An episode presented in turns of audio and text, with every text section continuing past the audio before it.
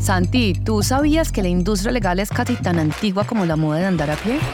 De hecho, los primeros contratos escritos se remontan a más de 4.000 años atrás en la antigua Mesopotamia. En serio, y pensar que los problemas legales siguen estando a la orden del día, desde los que involucran empresas hasta los que nos atormentan día a día a las personas del común. Eso sin contar lo complicado de los trámites para conseguir un buen abogado. Pare ahí en primera, mijo, que para eso sí hay soluciones pensadas para la era digital. Se trata de Filo Legal una plataforma tecnológica innovadora que busca modernizar y simplificar el mundo legal y que tiene como principal objetivo dar acceso a servicios legales de manera accesible, eficiente y asequible para empresarios y particulares. Filo está en la misión de modernizar y simplificar el mundo legal su plataforma en línea ha revolucionado la forma en que las personas acceden a servicios legales, ahorrando tiempo y dinero a empresarios y particulares por igual. A la cabeza de Filo Legal está Camilo Gómez, un hombre visionario que está logrando cambiar la imagen antes lejana y complicada de las soluciones legales con un producto digital que acerca profesionales del derecho a las personas que requieren sus servicios. Y lo hace liderando una empresa de tecnología legal con impacto global. En este episodio hablamos con él sobre su camino hacia la meta de poner el derecho al servicio de la gente y cómo ha apoyado a emprendedores para que se enfoquen en seguir cambiando el mundo. Vamos a escucharlo.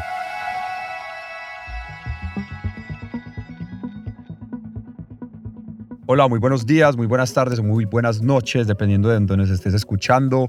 Un gusto tenerte por acá en este nuevo episodio de Founders by Platzi, el día de hoy, como siempre, acompañado de mi querida co-host Ana Salazar. Anita, ¿cómo estás?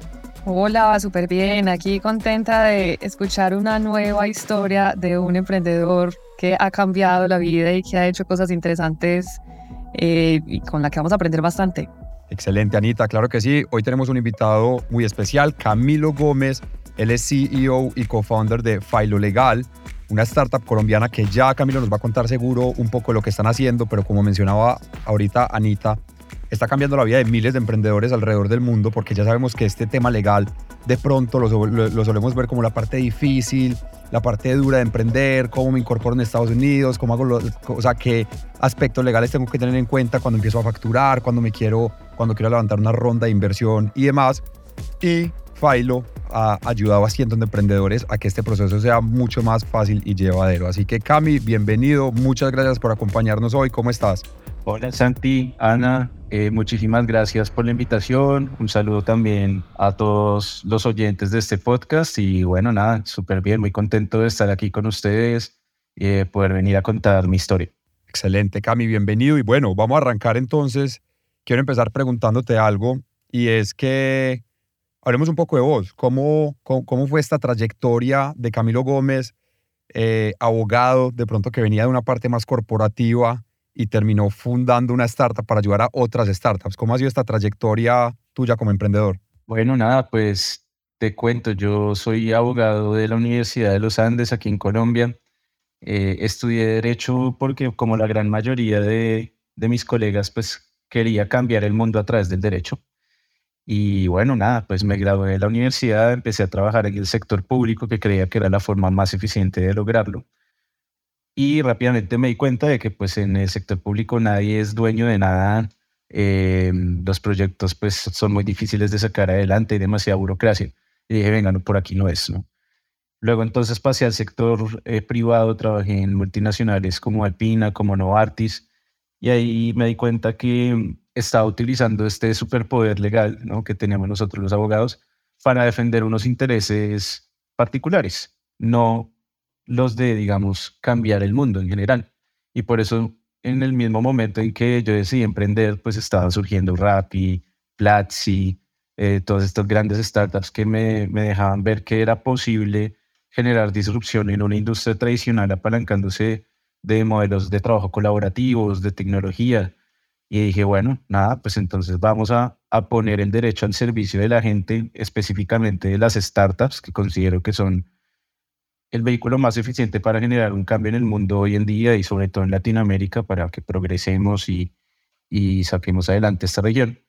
Y bueno, dije, nada, pues así mis papás, mis amigos, mis compañeros de universidad me digan, hombre, usted está loco, usted tienes que hacer una carrera de 20 años en una firma de abogados y luego sí montar su firma pues nada, con ese, ese espíritu emprendedor eh, que tengo además pues de, de, ser abogado, decidí lanzarme a, montar Filo con Santiago Rojas, mi co-founder, innovando en esta industria que pues no, no es objeto de disrupción hace más de 100 años.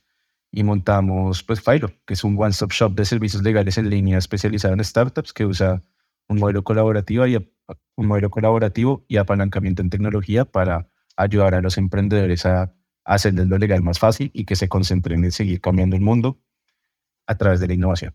A mí, a mí, me surge la inquietud como escuchándote y especialmente por la trayectoria de trabajar en lo público, de trabajar también con corporativos y en lo privado, pero ¿cuál fue ese momento que vos dijiste, o sea, de verdad, yo ya debería estar emprendiendo porque es claro, tengo como esa sensación y cuando, o sea, como cuándo fue ese momento cúspide que vos dijiste, sí o sí, ya tengo que montar esta, esta cosa y, y, aprovechar pues las capacidades que tengo. O sea, que, es que me, me, crea mucha, mucha inquietud de cómo, entendiendo todo ese panorama y cómo llegas a esa conclusión final de sí o sí lo tengo que montar y lo tengo que montar hoy.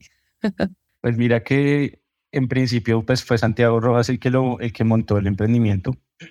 Él identificó la oportunidad y yo una vez me lo encontré. Yo trabajaba en Alpina en ese momento. Me bajé del bus de Alpina porque pues eso es por allá en Sopo, como a una hora y media de Bogotá. Y me lo encontré ahí en la calle. ¿no? Y lo saludé, él, era mi compañero de la universidad. Y nos quedamos hablando tres, cuatro horas de yo empecé a preguntarle, venga, pero ¿qué hace Filo? ¿Qué es eso? Yo quiero entenderlo. Yo creo que a través de la tecnología podemos hacer muchas cosas en el derecho, tal. Em, y bueno, nada, como que él me dijo, oiga, eh, pues me contó y yo al final le dije, oiga, pues mire, yo ya he trabajado estos dos añitos, un año y medio, yo tengo 5 millones de pesos ahorrados, yo quiero invertir en Filo. Y él me dijo, no, eh, pues yo no sabría qué hacer con su plata, la verdad. Más bien, venga, y trabaje conmigo, trabajemos en temas trabajemos en tema comercial, ayúdenme a vender estos servicios. Y bueno, ahí, ahí empecé a trabajar con él, a, pues a, ver cada vez más la oportunidad. Y luego ya de, de, varios meses, yo ya me cambié a trabajar a Novartis. Eh, un día él me dijo, oiga, venga, venga a trabajar a Fildo full time y saquemos esta vaina adelante juntos. Yo le dije, no, hombre, pero pues es que eso es muy riesgoso. O sea, yo cómo voy a poner a emprender si yo trabajo en Pharma, me pagan re bien, tengo un trabajo de 8 a 5, tranquilo. Me dijo, oiga, es más riesgoso ser empleado. En cualquier momento hay una reestructuración corporativa, una reestructuración organizacional y chao Camilo. Y pasó, pasó a, un par de meses. No, cambio la reestructuración corporativa, lo sentimos, chao. Y nada, ese día, pues, obviamente me pegué una chillada en el baño de, la empresa, me llevé mis cositas. Llegué a mi casa, llamé a mi mamá y le dije, mamá, pasó esto y mira, pues no voy a volver a depender de nadie más Em, en mi vida profesional tengo este otro proyecto que tú sabes que estoy trabajando y me voy a dedicar full time a esto porque creo que realmente ahí hay una oportunidad y le voy a dedicar mi vida pues a, a trabajar en temas eh, legales, pero con emprendimiento y a montar mi propio emprendimiento. ¿Qué dijo la mamá? No, pero vos te puedes conseguir un buen trabajo, ganar buena plata, ¿cómo te vas a poner a inventar? Literalmente, literalmente, pero no, ¿cómo así? ¿Que se va a poner a hacer eso? Nosotros le podemos ayudar a, a buscar un, buen trabajo, ¿no? Vaya y trabaje en una firma, haga la carrera de la firma y luego sí, si quiere monte ahí sí una firma. Pero ¿qué es esa locura de servicios legales en línea y para emprendimientos y para pymes? No, no, no, no, no. Eh, Cami, entonces esos inicios, ¿cuáles fueron esos desafíos iniciales? Porque ya venían trabajando un poco, ya venían estructurando, buscando negocios. ¿Cuál fue ese desafío como inicial con el que empezaron a lanzar y al empezar a trabajar ya vos, ya full time? en, en, en, como tal en el emprendimiento y cómo lo superaron? Pues vender, vender o morir. Ese es el, el gran reto, ¿no? Lo primero que hice eh, el primer día que me senté a las 7 de la mañana en el cowork donde teníamos a Filo, Filo era en Panda Lab, un cowork aquí en Bogotá, donde hay otros, emprendi otros emprendimientos que hoy en día pues han, han surgido. Estábamos allí con los de comida en la U, que ahora son Ubanku, Estábamos con, con Sebastián Caro, de, creo que ahora se llama Talently. y bueno, me senté y cogí toda la, el, la agenda de mi celular, hice un listado y dije, bueno, voy a llamar a todos mis amigos, a todos mis conocidos a venderles. Eh, y nada, pues cold calls, llamadas en frío hola, ¿qué más? No sé qué, mira, estoy haciendo esto, lo otro, dame una reunión. Pues mis amigos que sabía que eran como empresarios o sus papás eran empresarios, cosas de ese estilo. Y nada, ir y maletear, maletear toda la ciudad, em, porque pues claro, sobre todo esto que vendíamos nosotros, que eran servicios legales online, listo. todo lo que estaba atrás se podía hacer en remoto, pero la gente todavía quería verlo a uno, sentirlo, tocarlo. Me tocaba ponerme traje, toda la cosa. Em, para llegar a las reuniones andaba en pick-up, porque si no, no llegaba en esta ciudad caótica en la que vivo. Entonces andaba en, pick-up y en corbata. Y llegaba tal y pues muchas puertas se cerraron, muchísimas puertas se cerraron. Era, era pues bastante difícil, eh, la verdad, pero bueno, afortunadamente logré cerrar el primer cliente recurrente que teníamos, que ni siquiera era una startup ni una pyme, es una gran empresa que provee servicios de IT a la banca del país. Y literalmente el empresario me dijo, venga, ¿usted es de los abogados que es una piedra en el zapato o de los que colabora? Y yo, no, hermano, lo que necesite lo sacamos adelante. Y le digo, listo, chino, vaya, hable con mi gerente legal, no sé qué. fue un proceso de venta bien largo, pero ya con eso teníamos asegurado el primer millón de pesos que, pues, que mensualmente se recibía y que era pues prácticamente mi salario. Eh, y nada, pues la cuestión fue saber que cada puerta que se cerraba pues era un mensaje a hay que mostrar mejor la propuesta de valor. Em, o sea, no, es porque la gente no, no, lo quiera, no lo necesite, sino que uno no sabe cómo, cómo venderlo. Entonces aprendí a vender siendo abogado. Em, y, bueno, sobre todo me concentré en, construir una propuesta de valor sólida para alguien que, a quien le sirviera, en este caso los emprendedores, las startups de base tecnológica. Encontré que ese era el, nicho específico al que debíamos entrar porque las pymes eran como, oigan, usted es un commodity, o sea, usted y un abogado de allá del centro son la misma vaina y usted es más caro, a pesar de que éramos competitivos en precio. Entonces, no le veo valor. Y las grandes empresas eran como, no, a mí no me van a Briga, de Gómez Pison Soleta, no, no, no. Yo me quedo con esos abogados porque ellos me dan seguridad. Así me cobren una hueva, me quedo con ellos. Entonces dijimos, bueno, pues pongámosle foco a las startups, construyamos una propuesta de valor hacia ellos. Y bueno, pues ahí las cosas ya empezaron a salir mucho mejor y también pues con la pandemia la gente se quitó la tarea de tener que ir al, abogado físicamente para poder confiar en él. Hay una, una frase ahí que dijo Cami que me, que me gustó mucho y es vender o morir, porque algo que hemos visto desde Platzi Startups es que todos los problemas de una startup se solucionan vendiendo más. Obviamente para poder vender más hay que tener un excelente producto, buena ingeniería detrás, un equipo, una buena cultura y demás, pero todos los problemas se solucionan vendiendo. Y esto me lleva entonces, Cami, a, otra pregunta. Eh, de pronto lo quiero poner en palabras un poco más sencillas para, para nuestros, para nuestros eh, oyentes. Y es que llegan los founders de las startups con, con algún tema legal, bien sea incorporación en Estados Unidos, bien sea el due diligence para levantar capital, etcétera, etcétera, llegan a Filo. Filo no es que tenga contratado un arsenal de abogados, sino que, digamos que trabajan con, con abogados independientes. ¿Eso es correcto? Sí, sí, mira, nosotros lo que hacemos básicamente es ser un one-stop shop de servicios legales online, es decir, un todo en uno legal em, y todo pues en línea, donde pues eh, puede llegar un emprendedor de cualquier micronicho, o sea, PropTech, FinTech, el que sea, esté en incubación, en consolidación o expansión, con un reto legal y nosotros siempre se lo vamos a solucionar de la mano de un especialista en esa área del derecho que se necesita. Lo vamos a hacer tres veces más rápido y más competitivo en precio que una firma de abogados tradicional y lo vamos a hacer hablando el lenguaje del emprendimiento. No vamos a hablarle en el mandarín avanzado que suelen hablar nuestros colegas eh, abogados. Y esto Veámoslo en un caso concreto, una startup que pasó por el programa de aceleración de ustedes, Santi, Sosti. Sosti es un crowdfunding eh, para ganado. Entonces llegaron a nosotros, mire, esta es la idea que tenemos. Nosotros le dijimos, venga, espérense un segundo, que es un concepto de viabilidad.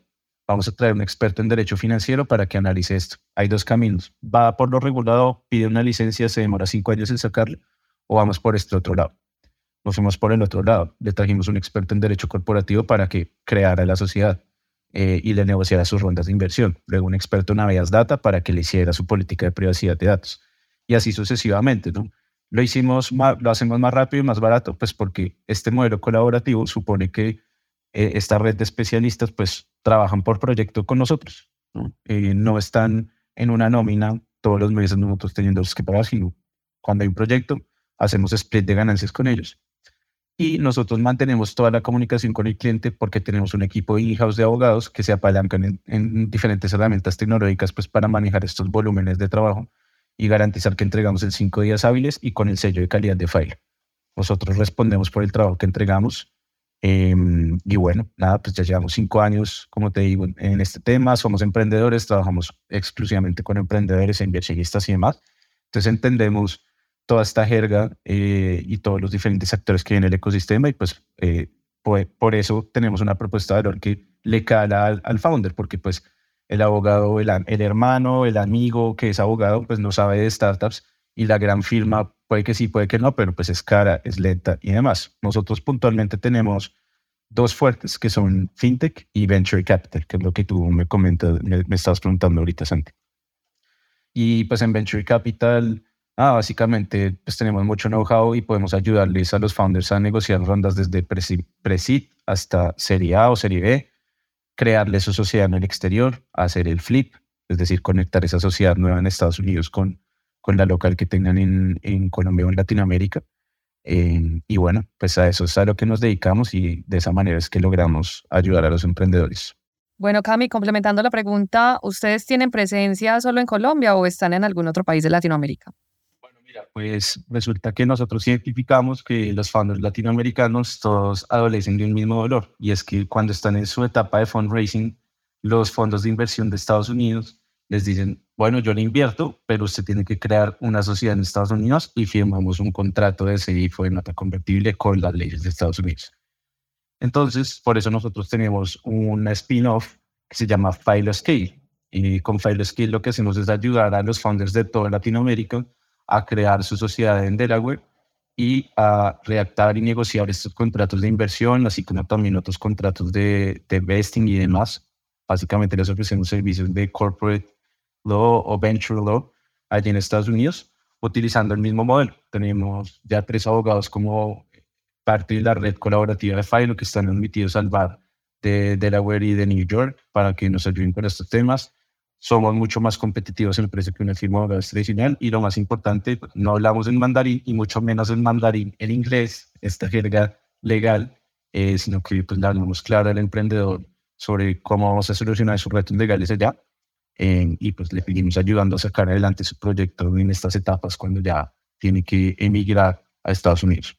Camilo, ahí yo creo que surgió una pregunta y es esas startups que también son de esas industrias diferentes o que también digamos que pueden tener una, en, en cuanto a accesibilidad geográfica, por así decirlo, pueden estar un poquito más remotas o está, son de áreas rurales porque probablemente, no sé, es una startup enfocada en los temas agro y ahorita ponías el ejemplo de Sosti cómo ustedes también han abordado un poquito eso desde Filo Legal em, y esa limitación o si han ampliado parte de esos accesos o servicios legales a otras áreas que tenían poca disponibilidad y que realmente ellas tampoco sabían cómo por dónde llegar y, con quién abordar este tipo de problemáticas, dado que ustedes son expertos ya en, en unas temáticas específicas para las startups.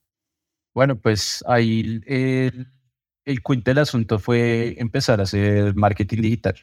Entonces, sobre todo una estrategia de inbound marketing donde pues damos contenidos a la gente eh, a través de Filo, ¿no? Entonces en nuestras redes sociales, en nuestros activos digitales, en la página web, en el blog, todo el tiempo estamos enseñándole a los founders sobre temas legales que tienen que ver con su día a día, sobre temas de fundraising, sobre temas de cómo retener talento a través de investing, eh, cómo protege su propiedad intelectual. Esto se replica también a través de la estrategia de marca personal que tenemos conmigo y, con las demás personas del equipo a través de LinkedIn. Em, digamos que desde lo digital es darle contenido a, las personas para que pues entiendan que hay esa necesidad legal porque el hecho de estar así alejado como tú dices lo que implica es que no tienen ni idea que existen esos riesgos legales entonces hay que darlos a conocer eh, para eso también tenemos otro activo digital muy bacano que se llama la Escuela Legal para Startups, que es nuestro e-learning, que es 100% gratuito para que los emprendedores entren allí y en videos de 5 o 10 minutos entiendan cómo funciona crear una sociedad, registrar una marca. Y por el otro lado, eh, lo que hemos hecho también es unos esfuerzos en BTL, ¿no?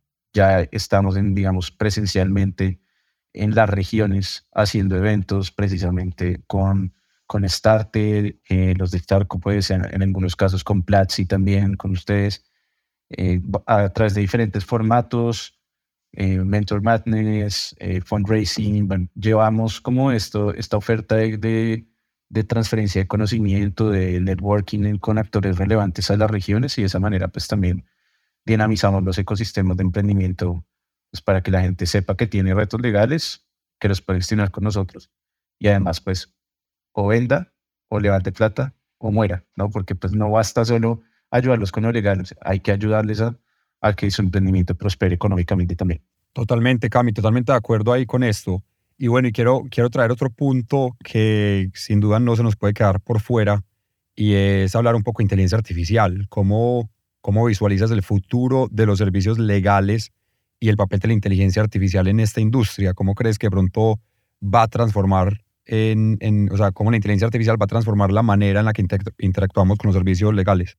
Pues eso es un tema que yo ya tenía en la mira desde hace mucho tiempo y, de hecho, antes de todo este boom de AI, de ChatGPT y demás, había un emprendimiento en Estados Unidos que se llamaba Ross eh, y era un, una AI de NPL a la cual uno le hablaba como si fuera Siri de, de Mac y le decía, oye Ross, em, tengo este caso. Resulta que contraté a un vendedor y el vendedor no me está cumpliendo con las cuotas de ventas. ¿Lo puedo echar o no lo puedo echar? Así en términos literalmente como, como habla uno.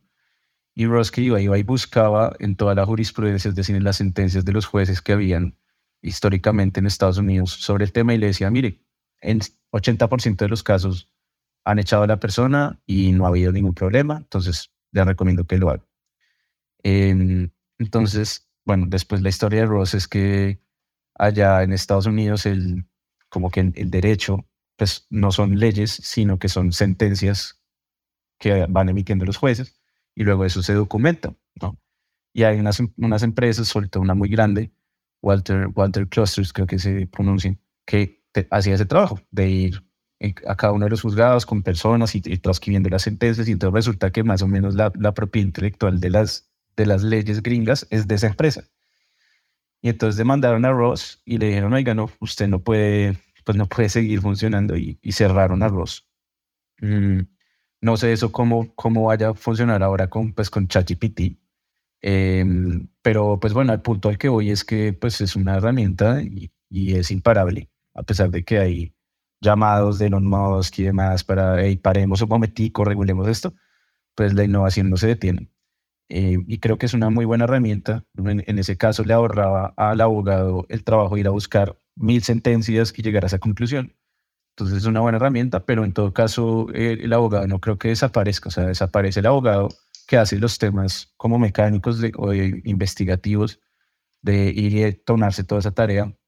Pero luego ya lo que es el análisis eh, y es donde agrega más valor eh, la, la, profesión legal, eso siempre va, va a estar ahí y va a ser como un intermediario, yo creo, entre la IA y el cliente final y va a ser el que le ayude a tomar decisiones estratégicas para su negocio. Igual hay algo, Camilo, pues que, que eso también como que depende de cada uno de los países, regulaciones, leyes, cada uno funciona diferente, entonces como que en, en muchos otros países va a ser igual muy necesario unos abogados para ciertos roles que probablemente en otros no tanto, pero al final eh, eso también digamos que tiene alguna inferencia, ¿cierto?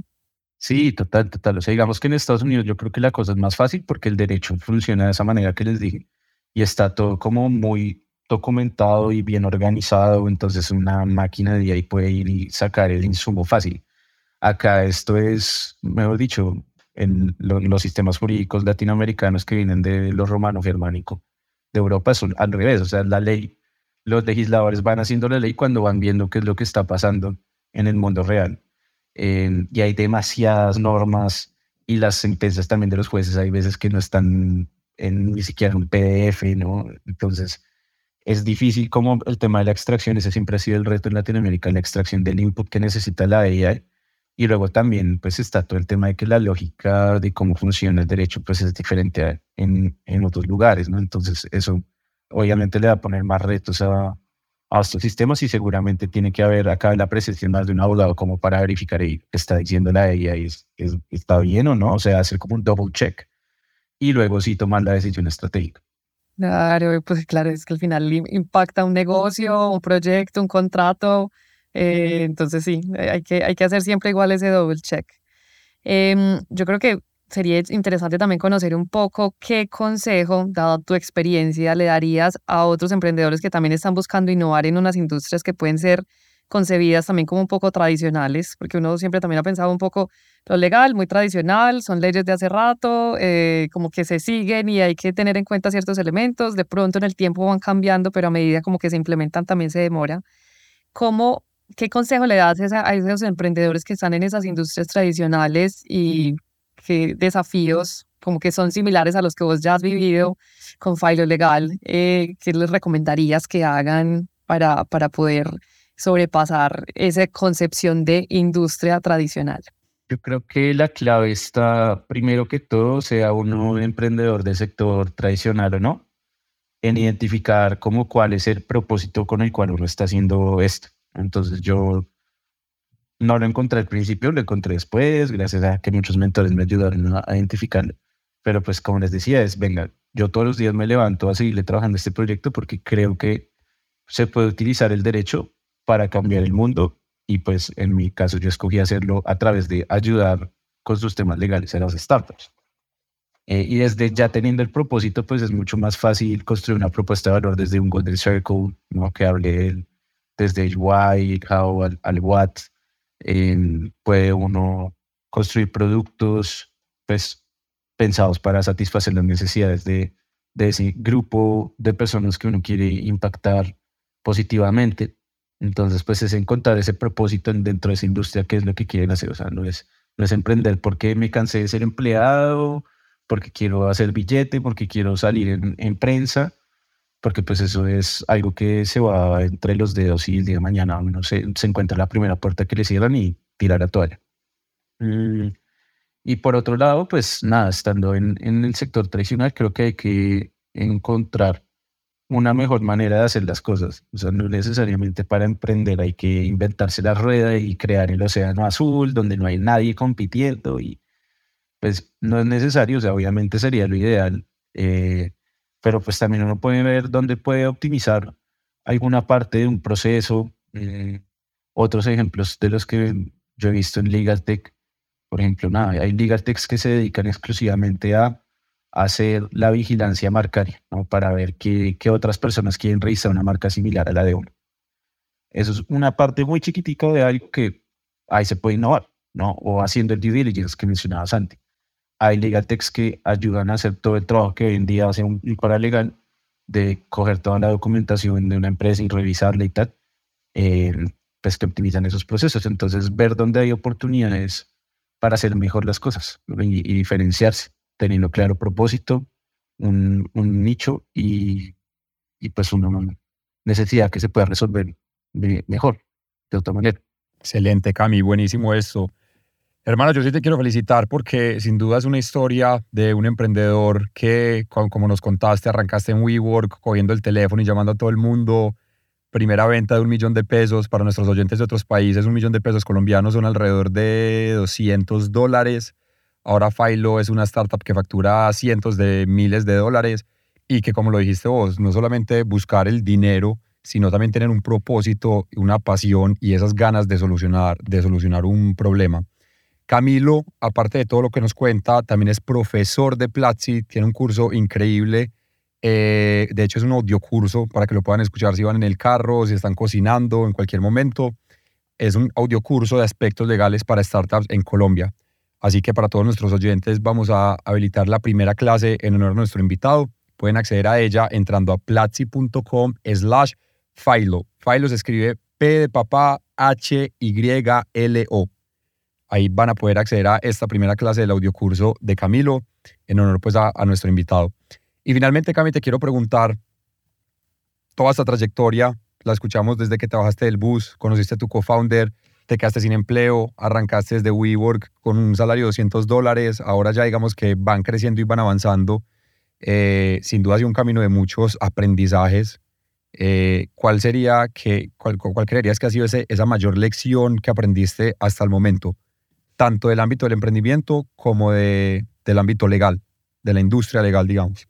Creo que desde el ámbito del emprendimiento, mi mayor aprendizaje es que hay que tener una estrategia eh, clara en cuanto a...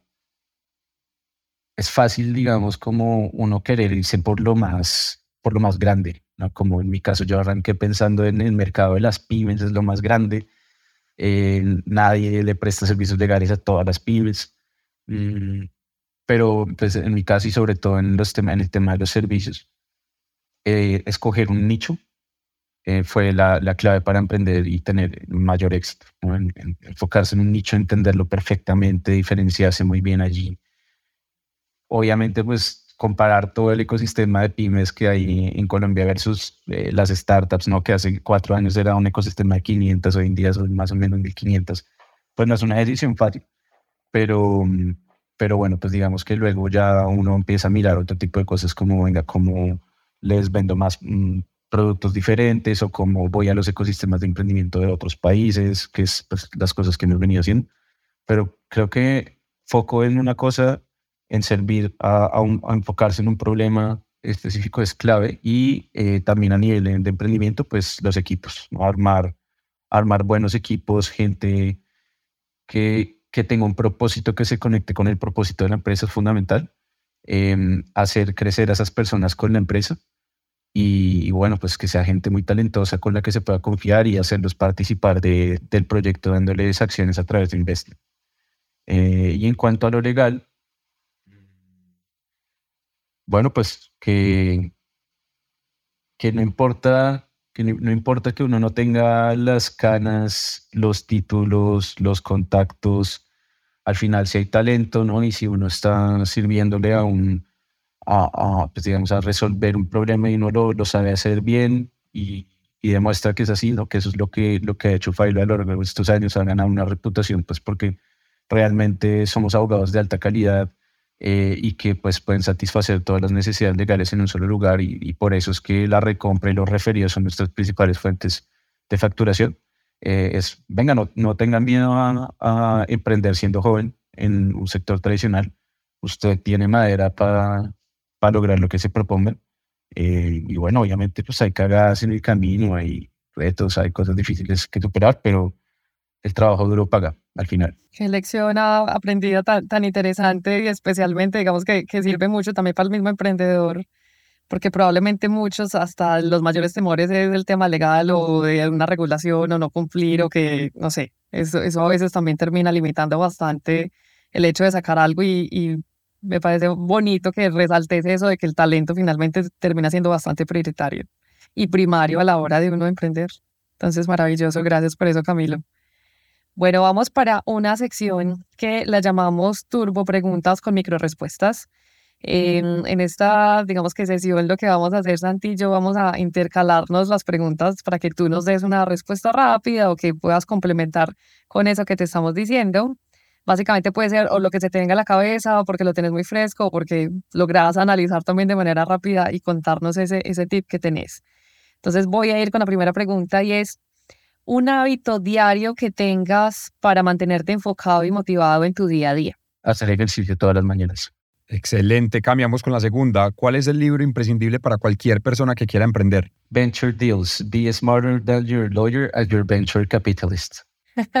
Maravilloso y enfocado en el tema legal. Chévere. Bueno, vamos con la siguiente. ¿De qué es lo que te sientes más orgulloso al día de hoy? De haber logrado conectar con tantas personas que están trabajando hoy en día en Filo para sacar adelante este proyecto. Mis socios, Laura y Nico, que le meten el hombro igual que yo. Buenísimo. Y vamos con la última pregunta, Cami. ¿Qué haces para nunca parar de aprender? voy a Platzi siempre que tengo un nuevo reto para aprender algo, literalmente. Tuve que escribir los copies de la, de la página web de Filo en su momento. Tomé el curso de copywriting. Tuve que hacer mejores OKRs este año. Todo el curso básico y avanzado de OKRs. Entonces, nada, ir a Platzi y aprovechar pues, todos esos grandes cursos que tienen. Hago Platzi literalmente. Me encanta la respuesta. Pues, y, bastante acertada. Bastante acertada. Y para que sepan, yo sé que nuestros oyentes han escuchado diferentes episodios eh, y no siempre mencionan Platzi de primero, así que esto no es publicidad paga, esto no está cuadrado, esto es en vivo. Así que excelente, excelente. Es en vivo, es en vivo. Nosotros tenemos la, la, suscripción y todos los onboardings de todas las personas que entran a Filo es vaya vaya, los de marketing, los de ventas, todo se les arma un, toda una ruta de aprendizaje con, con Platzi y, pues yo siempre que tenemos un nuevo reto o yo tengo uno personal, voy para allá. De verdad, no es, publicidad, no es publicidad pagada. Pero me gusta mucho eso que vos mencionás porque aparte de crear unas rutas de aprendizaje, que es algo que se puede hacer dentro de Platzi, también me he encontrado con varios fundadores de startups que usan Platzi como una especie de Google. Entonces tenés un reto, no sé, necesitas aprender una o sea, algo de SEO, y ya no vas a Google a buscar SEO, sino que vas a Platzi y tomas los cursos en, en, donde puedes aprender de eso. Así que bueno, sin duda, sin duda, excelente eso. De hecho, de hecho, una alguna vez temas de, de manejo de clientes con, con algunos abogados. Eh, me dijeron, ahí tenemos este reto. Lo primero que hice fue literal eh, buscar en, en Platzi, mira, mira este me cuentas a ver si lo solucionamos. Buenísimo, buenísimo. Cami, mil, mil gracias por acompañarnos, por esta historia. Eh, felicidades por lo que está haciendo Philo. Eh, recuerden que dejamos una clase abierta exclusivamente para todos nuestros oyentes que la pueden encontrar en platzi.com slash Philo. P de papá H Y L O en honor a Camilo, nuestro invitado. Eh, continúa la conversación con nosotros en redes sociales usando el hashtag Founders by Platzi. ¿Cómo podemos encontrarte en redes sociales a ti, Cami, y a Failo? Santi, Ana, muchísimas gracias a usted por la invitación a este podcast. Estuvo muy sabrosa la conversación. Em, espero que pues esta historia inspire a muchos otros a emprender y también saben que si tienen algún reto legal que solucionar en Colombia o también en Estados Unidos, creación de empresas, fundraising, pues pueden contar con File y conmigo para resolverlos. Desde File y personalmente yo creo en ustedes y voy a hacer todo lo posible para ayudarlos desde lo legal para que su emprendimiento prospere. Los encuentran en Instagram como Filo Legal Call, en LinkedIn también como Filo Legal y pues bueno, a mí también en LinkedIn eh, envíenme una, una notificación para conectar. Camilo Gómez, abogado Filo Legal, ahí me van a encontrar. Excelente, excelente, Cami. Gracias por acompañarnos. Siempre un gusto. Mi nombre es Santiago Gómez. Eh, a mí me pueden encontrar en LinkedIn como Santiago Gómez Osorio. Y Anita, ¿a ti cómo te podemos encontrar? A me pueden encontrar como Ana Salazar. Excelente. Antes de que te vayas, recuerda suscribirte a este podcast en tus plataformas de streaming favoritas y entra ahora mismo a www.platzi.com slash fp founders Platzi para continuar aprendiendo con las recomendaciones que tenemos allí para ti. Nos vemos en un próximo episodio. Este podcast es producido por Platzi Podcast. En la grabación y postproducción de audio, Jorge Torres. En la dirección e investigación, Valeria D'Amato. En el guion y locución, Santiago Gómez y yo, Ana Salazar.